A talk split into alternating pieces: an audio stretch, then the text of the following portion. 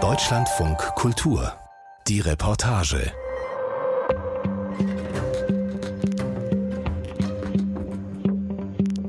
Gesichert rechtsextremistisch. Zu der Einschätzung gelangt der sächsische Verfassungsschutz mit Blick auf den AfD-Landesverband Sachsen. Wenn ich richtig nachgezählt habe, sind wir damit schon beim dritten Landesverband. Trotzdem sind offenbar immer mehr Menschen bereit, eine rechtsextreme Partei zu wählen. Die AfD ist in weiten Teilen Ostdeutschlands im Umfragehoch und nächstes Jahr sind Landtagswahlen. Aber hat der Osten wirklich ein Demokratieproblem, wie es immer heißt? Wir haben zwei unserer Reporter losgeschickt, Thilo Schmidt und Philipp Lemmerich. Sie haben Menschen getroffen, die sich in ihren Dörfern und Gemeinden mit sehr viel Herz für die Demokratie einsetzen. Deshalb haben wir diese Folge des Podcasts auch die Demokratieretter genannt. Und das Ergebnis, so viel verrate ich schon mal vorab, das macht Mut.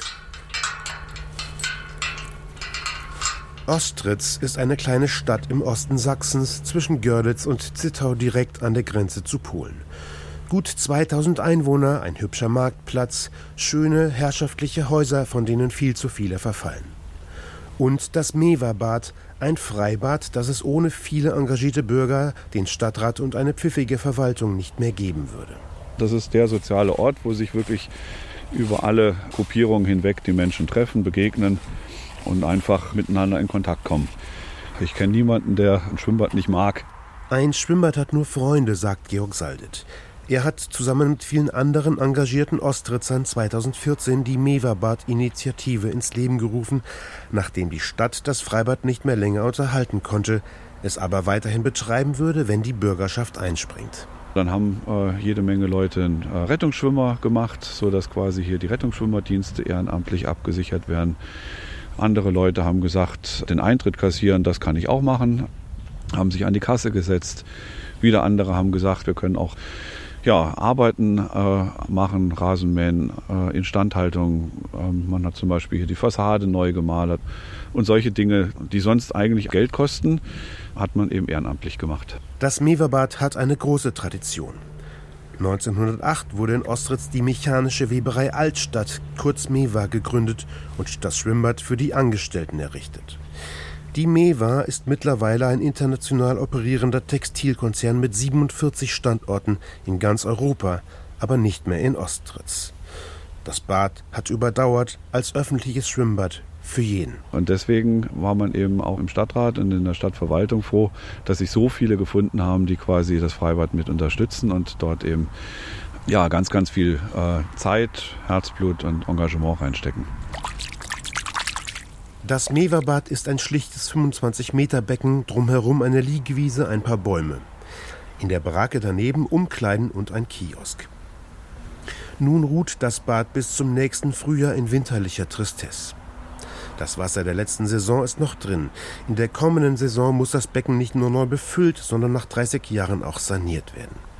Und weil die Ostritzer vorher wussten, dass es nicht billig wird, ein Schwimmbad zu unterhalten, organisieren sie seit 2017 auch Veranstaltungen im Meverbad. Das war der eine Punkt, weswegen wir auf die Idee gekommen sind, hier auch Veranstaltungen zu machen. Der zweite Punkt war auch, dass wir quasi als ja, ähm, demokratisch, ähm, Demokratiefreunde, sage ich jetzt mal, äh, festgestellt haben, dass hier im Freibad tatsächlich ganz, ganz unterschiedliche Leute zusammenkommen. Und dass das quasi, was in der Gesellschaft manchmal schwierig ist, dass eben die Leute miteinander reden und nicht übereinander, dass das hier im Freibad einfach klappt, weil halt alle das Interesse haben, dieses Freibad zu erhalten. Und so wurde das Meverbad nicht nur Schwimmbad und sozialer Treffpunkt, sondern auch ein Ort für Veranstaltungen. Also zum Beispiel Kinoabende, wo jetzt Filme gezeigt werden zu Themen, wo die Meinungen eben eigentlich auseinandergehen. Also zum Beispiel zum Thema Klimawandel, zum Thema Armut und Reichtum, zum Thema Flucht und Vertreibung, wo man quasi hier im Freibad diese Filme zeigt und damit auch ein sehr heterogenes Publikum angesprochen hat und man dann quasi im Nachgang gut miteinander ins Gespräch kam. Ne? Und weil in Ostritz Menschen aus gut einem Dutzend Nationen leben, wird im Meverbad gekocht. Arabisch, Ukrainisch, Deutsch. Und auch dabei kommt man ins Gespräch. Wer jemanden kennenlernt, der wird ihn verstehen. Und wer versteht, hat keine Angst mehr, sagt Georg Saldet. Guten Tag. Wir drehen uns um. Ein Zaungast hat sich durch das zu dieser Jahreszeit eigentlich verschlossene Tor geschlichen. heute keine Schwimmaktion haben. Ehrlich nicht? Nein. Ein neugieriger älterer Herr, der nur mal schauen wollte. Sie sind äh, aus der Schwelde, oder? Aber in der Schwelle die, die Aquafitnesskurse gemacht. Ah ja, ne? Schwelde Nachdem ist der Nachbarort. Äh, die haben genau das gleiche Problem wie Fort Bier vor zehn Jahren, dass die Stadt äh, die Schwimmhalle schließen will. Nur, dass in Hirschfelde keiner da ist, der das Schwimmbad rettet. Und so wird es wohl früher oder später abgerissen werden. Nach Aber es gehört das Engagement dazu. Und das haben die Hirschfelder nicht. Da ist, sind die drei, zu wenig. Da sind die drei, vier, die da rühren und machen und die Hirschfelder lassen die am langen Arm verhungern. Zu wenig. Richtig. Das kann ich nie. Der, der Spruch heißt, das kann ich nie und das will ich nie. Das nie, das geht dann so. Hm? Und äh, das ist, ist bedauerlich. Demokratie ist eben nicht einfach nur da, man muss auch hingehen. Das Wichtigste ist eben, dass Leute sagen, wir wollen's. Und dann klappt in der Demokratie auch viel. Wir können ja zum Glück vieles machen in Deutschland. Äh, niemand sagt uns, das darfst du nicht. Wenn du die Einstellung hast, dann möchte ich das nicht oder sowas. Das ist ja die Chance. Ja, wir müssen bloß machen. Und als hätten sie am Meverbad schon mal geübt, setzten sich die Ostritzer gegen rechtsextreme Festivals zu Wehr mit Friedensfesten. Im leerstehenden Hotel Neißeblick versammelten sich erstmals 2018 Neonazis aus ganz Deutschland. Die Ostritzer organisierten ein Friedensfest mit Kultur und Musik, tausende Menschen kamen. Die Bürgermeisterin holte Polizei und Behörden mit ins Boot. Ministerpräsident Kretschmer übernahm die Schirmherrschaft, das internationale Begegnungszentrum im Kloster Marienthal, die Organisation. Mehrmals luden die Neonazis nach Ostritz 2018 und 2019. Jedes Mal konterten die Ostritzer mit einem Friedensfest. Ich denke, dass äh, sich das in der rechten Szene rumgesprochen hat, dass in Ostritz man als Rechter nicht unbedingt gut feiern kann. Als normale Zivilgesellschaft sehr, sehr gut, aber als rechter, rechtsdenkender Mensch, ja, teilweise kamen sie aus Dortmund, aus sonst woher hier an, um einen Kampf der Nibelungen zu erleben. Den hat die Stadt Ostritz dann aber übers Gericht dann kippen können und die haben 500 Meter vor der Stadtgrenze von der Polizei erfahren, dass sie die 700 Kilometer nach Dortmund zurückfahren müssen. Das macht keine Laune. Und auch das gab es Bierbunkern gegen rechts. Deswegen haben wir uns quasi organisiert, dass wir samstags früh sofort in den Supermarkt gegangen sind, als der aufgemacht hat und alles Bier, was dort im Vorrat war, dann weggekauft haben. Und als die ersten Rechtsextremen dann ankamen und auch Bier kaufen wollten, war keins mehr da. Ostritz könnte, das war wohl auch die Hoffnung der Neonazis, eine Blaupause sein für einen Ort hoffnungsloser Tristesse. An der polnischen Grenze gerupfte Infrastruktur, wenig junge Leute und somit Nährboden für Populisten und Extremisten. Aber diese Rechnung ging in Ostritz nicht auf. Wo Menschen an der Demokratie arbeiten, haben es die Feinde der Demokratie schwer. Im Ostritzer Stadtrat hat die AfD gerade mal ein Mandat. Emotional war ich schon, hatte ich ja doch ziemlich abgeschlossen mit Ostritz. Bin jetzt aber wieder doch sehr warm geworden mit der Stadt, weil ich in Bautzen halt erlebe, dass etwas völlig aus dem Ruder läuft und in Ostritz sehe, wie eine Zivilgesellschaft zusammen mit der Stadtspitze und mit der Kirche hier ein super Konzept auf die Reihe bringt mit den Friedensfesten als Gegenentwurf zu den Nazi-Festivals und was hier abgeht. Das macht mir total Mut. Birgit Kieschnick ist vor Jahren von hier weggezogen nach Bautzen. An den Friedensfesten war sie am Rande mitbeteiligt und ist stolz auf ihr kleines Ostritz, wenn sie heute auf ihre alte Heimat blickt. Weil sie in Bautzen erlebt, wie die CDU mit der AfD gemeinsame Sache macht, dass der Oberbürgermeister auf einer Demo vor Rechtsextremisten und Reichsbürgern spricht und der Landrat auf Facebook einem Neonazi zum Geburtstag gratuliert. Und weil sie sich seit Jahren gegen Rechtsextremismus in Bautzen engagiert und dort wenig Rückendeckung erhält. Das funktioniert hier in Ostritz. Und wenn man das auch in Bautzen einfordert, nö. Wenn das nie langsam mal ankommt, dass wir äh, eine zweite Chance nicht haben werden, wenn es einmal zu spät ist. Ne? Ich kann noch nicht sagen, ist egal. Ich mache die Augen zu, ich mache den Mund nicht mehr auf oder äh, ich kann es einfach nicht. Wie gut demokratisches Engagement funktionieren kann, zeigt sich auch an einem anderen Ort, diesmal im Norden Brandenburgs. Die Fahrt dorthin geht durch eine malerische, tief verschneite Winterlandschaft. Ich bin auf dem Weg nach Rutenberg in der Uckermark. Rutenberg besteht im Prinzip aus zwei Straßen. 180 Menschen leben hier. Doch für ein so unscheinbares Dorf hat es in den letzten zwölf Monaten ziemlich viel Aufmerksamkeit bekommen. Freut mich. Schön kalt haben Sie es hier. Geht schon. War schon kälter bei uns. Auf dem Kirchenvorplatz von Rutenberg bin ich mit Ines Lehmann-Günther und Vera Müller-Plantenberg verabredet. Die beiden Frauen sind in dicke Wintermäntel eingepackt. Ist der Mann auch da zu Hause? Weil nämlich gerade äh, Klaus mich angerufen hat, ob wir uns vom Vorstand nicht vorneweg ein bisschen treffen wollen. Ich habe jetzt gedacht, Die beiden engagieren sich im Demokratiebündnis Rutenberg. Bei einem Spaziergang durch das verschneite Dorf erzählen sie, wie alles begann.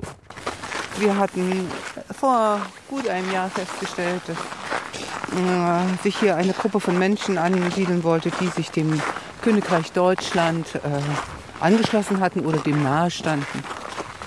Festgestellt haben wir das vor allen Dingen auch dadurch, dass äh, der selbsternannte König Peter Fitzek äh, eines Tages hier vor Ort war ähm, und sowohl das Objekt als auch das Land, was von den Bewohnern teilweise dort äh, bearbeitet wurde, begutachtet hat. Das Königreich Deutschland ist eine ziemlich krude Veranstaltung. Die Gruppe rund um den König, Peter Fitzek, hat ihren Sitz in Lutherstadt-Wittenberg in Sachsen-Anhalt. Ähnlich wie die Reichsbürgerszene behaupten die Anhänger des Königreichs, Deutschland gäbe es gar nicht. Deshalb haben sie ihren eigenen Scheinstaat gegründet. Der Verfassungsschutz hat die Gruppe schon lange genau im Blick.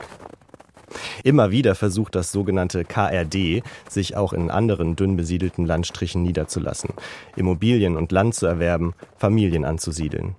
Eine Art strategische Landnahme. Deshalb schrillten hier in Rutenberg die Alarmglocken, als Peter Fitzek eines Tages persönlich aufkreuzte. Wir kommen jetzt hier gleich sozusagen zu dem Gebäude, was Sie davor sehen, die rechte Hand mit dem die Giebelständige, äh, das Giebelständige da. Das ist die Naturscheune. 13 Erwachsene und sieben Kinder leben hier heute nach Selbstauskunft der Gruppe. Dass es nicht mehr geworden sind, dass die Verbindungen zum KRD mittlerweile gekappt zu sein scheinen, das ist dem Druck der Rutenberger zu verdanken.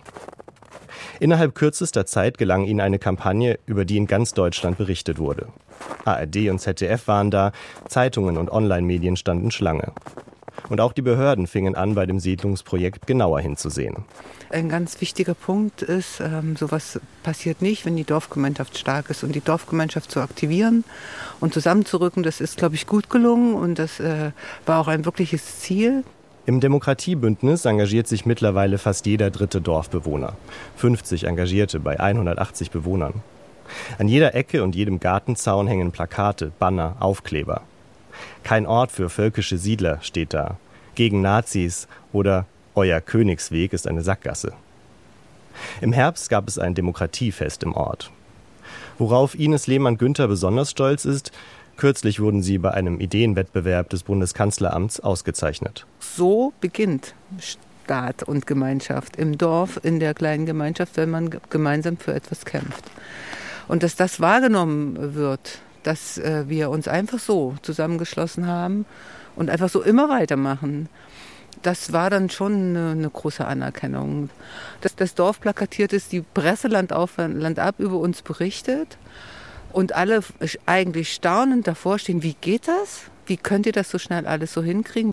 Genau, und, und gerade so diese ganze Demokratieverdrossenheit, die immer hergeredet wird und so, hier sieht man, dass es eben an der Basis schon klappen kann. Wo sind wir denn jetzt hier? Hier sind wir bei einer weiteren Mitstreiterin. Ah, ja. Also so ein bisschen. Sieht schon sehr gemütlich aus. Hallo. Oh. Ich hab hinterher, als ich aufgehe, habe ich gedacht, ich bin aber auch Überfall, oder? Wir sind bei Marita Bergner zu Gast, einer weiteren Mitstreiterin aus dem Demokratiebündnis. Es duftet nach Kaffee und Kerzen. Auf dem Küchentisch stehen Schälchen mit frisch gebackenen Plätzchen. Wir kannten uns vorher gar nicht. Und das ist wirklich gewachsen. Und das ist eigentlich der schöne Nebeneffekt, dass man sich so kennengelernt hat, dass man ja ganz andere Mentalitäten kennt, Menschen. Also das ist schon was, was Besonderes geworden im Ort. Mhm. Und schätzen gelernt hat. Ja. Hm? Ein Vereinsleben, eine Zivilgesellschaft, das gab es in Rutenberg schon länger nicht mehr. Das hat sich nun geändert. Jetzt sitzen die Rutenberger oft stundenlang zusammen, mit Moderation, mit einer Tagesordnung und hören sich zu, lassen sich gegenseitig ausreden, ringen um eine gemeinsame Position. Im nächsten Jahr, im kommenden Jahr sind ja Wahlen. Inwieweit würden Sie sagen, hilft das, was jetzt hier an Erfahrungen gemacht wurde, mit völkischen Siedlern denn auch gegen andere Formen von Rechtsextremismus? Also es ist ja durchaus etwas, was sehr an der Tagesordnung steht. Das kann ja nur gut sein, weil man dann letztendlich auch ein bisschen bewusster überlegt, ähm, was steckt denn hinter solchen Wahlversprechen? Ne? Macht die AfD auch wirklich, was sie sagt am Ende oder machen sie nur Blasen und sind populistisch? Und das ist, glaube ich, auch so ein Lernprozess, den wir hier alle machen. Ne? Man muss noch mal hinter die Fassade schauen, ob da wirklich das drin ist, was draußen draufsteht. Und ich glaube, da hat das Bündnis ähm, viel geleistet. So, ich ziehe meine Jacke an, nehme das Auto. Jetzt müssen wir schon wieder los. Denn heute findet noch ein wichtiger Termin statt. Das Landesamt für Verfassungsschutz hat sich zu einer Besprechung angekündigt. In einer ausgebauten Scheune neben der Kirche sitzen 25 Personen an einem langen Holztisch. In der Ecke lodert der Kamin. Ja, dann können wir anfangen. 5 Uhr, alle sind pünktlich da. Auch die Herren aus Potsdam haben es geschafft. Ja, okay. Herzlichen Dank äh, für die Einladung und ähm, auch herzliches Willkommen von uns. Also aus unserer Sicht ähm, ist ja immer von Interesse, ob die Gruppierung sich sozusagen gegen die freiheitliche demokratische Grundordnung richtet. Nur dann kann ja sozusagen der Verfassungsschutz die Gruppierung auch als extremistisch bezeichnen. Christian Pfennig ist Referent beim Landesamt für Verfassungsschutz Brandenburg. Er beobachtet die Szene seit Jahren. Im Januar war er schon einmal hier in Rutenberg. Damals war die Furcht groß, die Naturscheune könnte erst der Anfang sein für eine schleichende Übernahme des Ortes. Diese Gefahr ist heute erstmal abgewendet, aber Entwarnung möchte er trotzdem nicht geben. Wir halten diese Aussagen, insbesondere aus dem ersten im Mai veröffentlichten Schreiben, für wenig glaubhaft, weil eine Distanzierung vom Königreich Deutschland und den damit verbundenen politischen Zielen unserer Einschätzung nach dort nicht zum Ausdruck kommt. Der Referent hat öffentliche Statements der völkischen Siedler analysiert. Für ihn ist eindeutig, auf dem Boden des Grundgesetzes steht die Gemeinschaft nicht. Auch wenn aktuell von den Siedlern keine Gefahr für das Dorf auszugehen scheint, man will wachsam bleiben. Darüber ist man sich hier im Saal einig. Nicht überall ist es so einfach, einen Gegner zu identifizieren wie in Rutenberg. Gerade in vielen ländlichen Gebieten in Brandenburg hat sich eine schleichende Politikverdrossenheit breitgemacht die Verankerung der demokratischen Parteien ist gering. In diesem Vakuum macht sich die AfD breit. Dagegen anzukämpfen, ist alles andere als einfach. Das ist toll, dass es noch klappt. Hallo, ich freut mich. So, mal hereinspazieren. Jetzt habe ich Sie auch noch so lange warten lassen. Das Örtchen Naugarten unweit der Landesgrenze zu Mecklenburg-Vorpommern. Es ist später Abend, als ich Ralf Riedl im Gebäude der Freiwilligen Feuerwehr treffe. Am Nachmittag hat der 43-Jährige die Ausbildung der Jugendfeuerwehr geleitet. Personenrettung, Wiederbelebung, solche Sachen. Jetzt führt er mich durch das Feuerwehrhaus. Da sind wir sehr stark gewachsen, haben seit 2017 hier unsere Jugendfeuerwehr gegründet, damals mit 17 Kindern anfangs. Waren damals schon die größte Jugendfeuerwehr hier in der Gemeinde. Jetzt haben wir bei 35 und wir brauchen einfach mal ein bisschen mehr Platz. Mhm. Unsere aktuelle Fahrzeughalle Sieht jetzt so aus. Der Nebenraum, eine große Halle, steht noch leer. Hier will Ralf Rill mit seinen Jungs bald anpacken. Eine neue Fahrzeughalle soll entstehen, alles in Eigenregie. Einen anderen Raum nebenan haben sie schon selbst ausgebaut. War halt vorher eine Treckerhalle mit Öl und Diesel auf, unten auf dem Boden und jetzt haben wir das halt, sag ich mal, alles ein bisschen schön gemacht, dass wir hier auch als Dorf einen Anlaufpunkt haben. Statt Traktoren gibt es hier heute Linoleum-Fußboden und lange Tischreihen der Gemeindesaal mit reichlich Platz für einige Dutzend Menschen. Er hat hier die 35 Kinder. Aktive Feuerwehr ist bei 17 Leuten im Moment. Das ist schon viel. Und halt Sportgruppe, Spielerunde, Jagdhornbläsergruppe haben wir. Wir haben schon viele Leute, die hier sehr engagiert sind. Ne? Wie viele Einwohner hat das Dorf? 190. Okay. Das ist ja schon sehr viel für so wenig Einwohner, oder? Ja, ja, richtig. In wie vielen Gruppen sind Sie? Also selbst aktiv bin ich in der Feuerwehr, in der Jugendfeuerwehr, äh, als Gemeindevertreter aktiv und im Dörfernetzwerk. Es ist relativ viel. Also das ein oder andere Mal werde ich schon nett von meiner Frau darauf hingewiesen, wie auch mal schön, wenn du wieder zu Hause bist abends. Naugarten ist ein Ortsteil der Gemeinde Nordwestuckermark. Im Zuge der Gebietsreform wurden weit auseinanderliegende Dörfer zu Gemeinden und Landkreisen zusammengefasst. 30 Dörfer umfasst die Gemeinde hier. Vom Ortsteil Bülow-Siege im Süden bis nach Sternhagen ist es eine halbe Stunde Autofahrt. Nicht leicht, aus diesem Konstrukt ein funktionierendes Gemeinwesen zu bilden. Ralf Rill hat deshalb das Dörfernetzwerk Nordwest-Uckermark mitgegründet. Sie begleiten die Arbeit des Gemeinderats, betreiben eine kleine Dorfzeitung, wollen im Frühling eine kleine Wanderkneipe ins Leben rufen. Und sie haben ein Entwicklungskonzept für die Gemeinde angestoßen. Wo sehen sich die Bewohnerinnen und Bewohner in 10 oder 20 Jahren? Was wünschen sie sich für ein gelingendes Zusammenleben? Wenn ich jetzt die aktuellen Entwicklungen zum Beispiel mit erneuerbaren Energien sehe, ist das durchaus auch für unsere Gemeinde eine Chance, äh, davon zu profitieren, finanziell zu profitieren. Also ich würde auch nicht alles jetzt hier zubauen mit erneuerbarer Energie, weder Windrad noch PV, aber so einen guten Mix zu finden, sodass wir auch finanziell als Gemeinde davon profitieren, um uns halt auch schöne Sachen leisten zu können, wie ein angenehmes Dorfgemeinschaftshaus in den Ortsteilen oder ordentliche Straßenlampen. Man kann auch den Tourismus weiter fördern oder man kann auch anderes Gewerbe ansiedeln. Es gibt durchaus viele Ideen. Wenn ich die habe, ich würde sie immer ganz gerne diskutieren. Sie strahlen ja irgendwie so eine Positivität aus. Ne? Ähm, warum? Ich freue mich riesig, dass jeder merkt, der sich in seinem Ortsteil engagiert, dass das was bringt. Also ich glaube, wir können dieses positive Gefühl, was in mir gerade so dazu da ist, vermitteln und auch allen anderen weitergeben. Und ich versuche auch immer wieder zu signalisieren, das, was du machst, ist super. Ich finde das einfach super und das freut mich. Insgesamt sechs Dörfernetzwerke gibt es in Brandenburg. Sie alle sind im Netzwerk Lebendige Dörfer zusammengeschlossen. Eine Dorfbewegung, einmalig in Deutschland. Hallo, ich bin Philipp Lemmerich, freut mich. Auch Dieter Arndt, 59 Jahre alt, graues kurzes Haar, hat viele Ehrenämter. Ortsvorsteher von Altfriedland, stellvertretender Bürgermeister von Neuhardenberg, Arbeitsbiene, wie er sagt, bei der Dorfbewegung. Eine 80-Stunden-Woche, 40 Stunden Beruf, 40 Stunden Ehrenamt sind bei ihm die Regel, sagt er.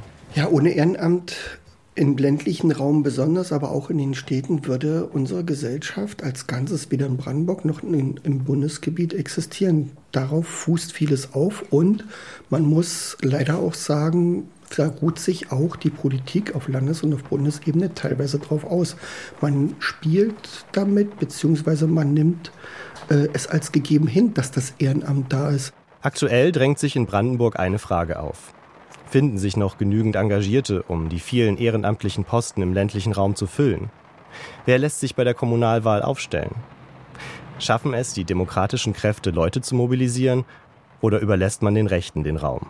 Demokratie kann nur leben und gelebt werden, wenn es auf der untersten Ebene funktioniert. Das heißt, die Leute wahrnehmen, dass sie einbezogen werden, dass sie mitmachen können, dass sie mitgestalten können. Und wenn die Leute merken, wir können hier gestalten äh, bis zu einem gewissen Grad, dann sind sie auch bereit, sich einzubringen. In Altfriedland scheint das gut zu funktionieren. Auf 400 Einwohner kommen fünf Vereine. Fast jeder ist irgendwo engagiert oder packt an, wenn es etwas zu tun gibt. In den Nachbardörfern sei mindestens genauso viel los, meint Arndt, vielleicht sogar mehr. Aber wird das reichen? Ich kenne Sie noch nicht so lange, aber Sie sehen schon ein bisschen besorgt aus, wenn ich das richtig interpretiere. Stimmt das? Ein wenig besorgt, ja, aber das gehört dazu. Wenn einem eine Sache wichtig ist, äh, dann hat man Verantwortung und äh, dann sieht man nicht nur die guten, sondern auch die weniger guten Sachen. Aber trotzdem, es ist äh, vieles Gutes in Arbeit, es ist viel Gutes geschehen. Das Problem ist nur, das ist unser großes Problem in dieser Gesellschaft derzeit gänzlich, auf allen Ebenen. Wir sehen immer nur das, was nicht funktioniert, die schlechten Dinge. Es gibt so viel Gutes jeden Tag, im Kleinen wie im Großen. Darauf sollten wir ein bisschen mehr hingucken und uns daran festhalten.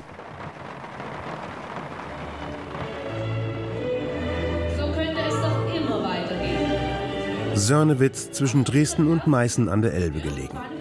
Die Theatergruppe Immer dieselben spielt Nussknacker und Mäusekönig, ein weihnachtliches Märchen.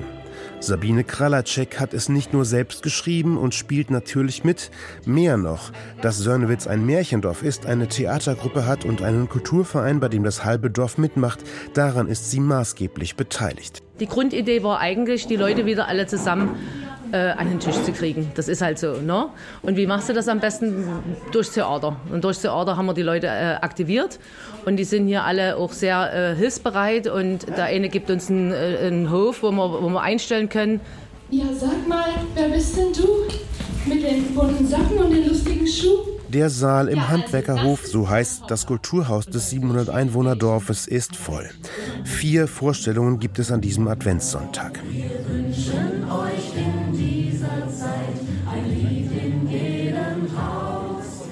Im Saal sitzen Kinder mit ihren Eltern, Senioren und vereinzelt krebskranke Kinder aus Dresden in ihren Rollstühlen.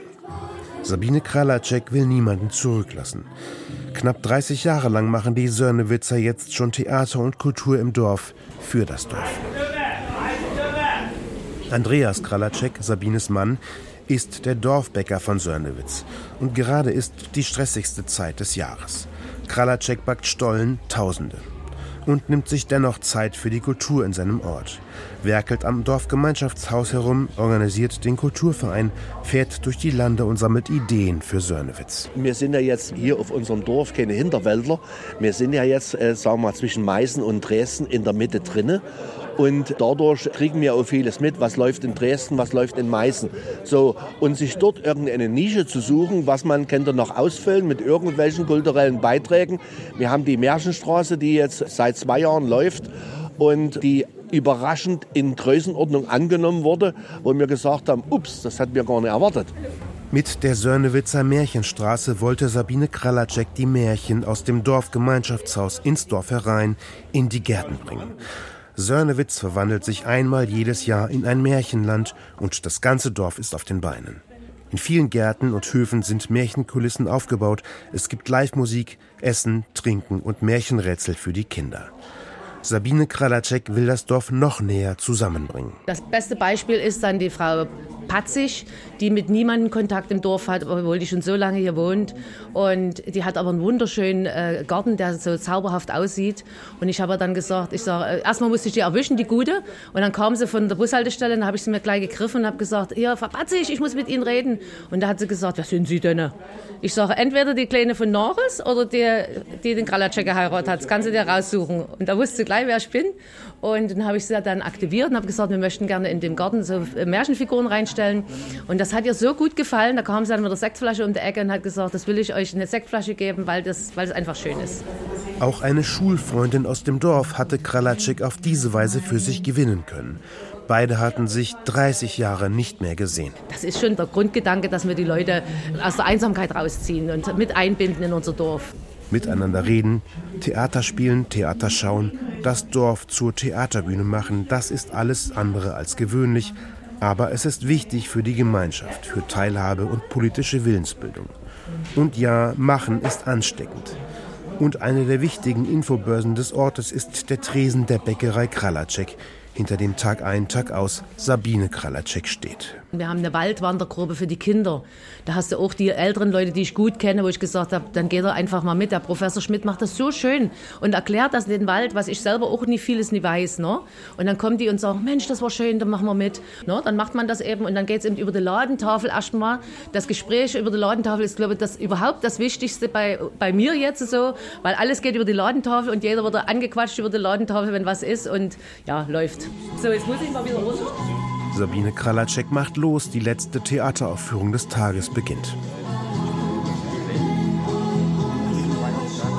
Und Andreas Kralacek deutet an, dass er Sorge hat, es würden keine jungen Leute nachrücken in den Kulturverein. Es sind manchmal Leute, wo man sagt, oh Gott, den, den brauchst du nicht ansprechen, da, da kommt sowieso keine Resonanz. Aber äh, oh Wunder, es passiert hin und wieder doch. Die, die, die, die warten drauf und sagen, ja gut, wir haben mal mitgerissen und, und denen gefällt es dann. Ne? Er wird später noch mithelfen, abzubauen. Obwohl es längst dämmert und er schon um 2 Uhr in der Früh wieder zurück in die Backstube muss. Und dann kommt er mit einem eigens für ihn kreierten Kräuterschnaps um die Ecke.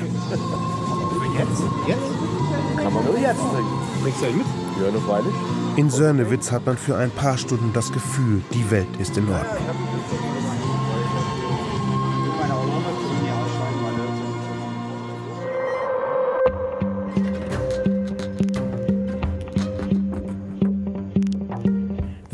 Lange unser Reporter noch vor Ort geblieben ist, um diesen Moment auszukosten und vielleicht auch noch einen Schnaps zu verkosten, ich weiß es leider nicht.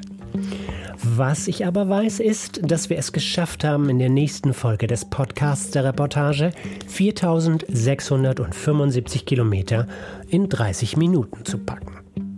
So lang ist nämlich die Fahrt mit dem Zug einmal quer durch Kanada. Und das ist mehr als nur ein Zug. Ich bin Eberhard Schade, Redakteur dieser Folge, sage Tschüss, wir hören uns wieder.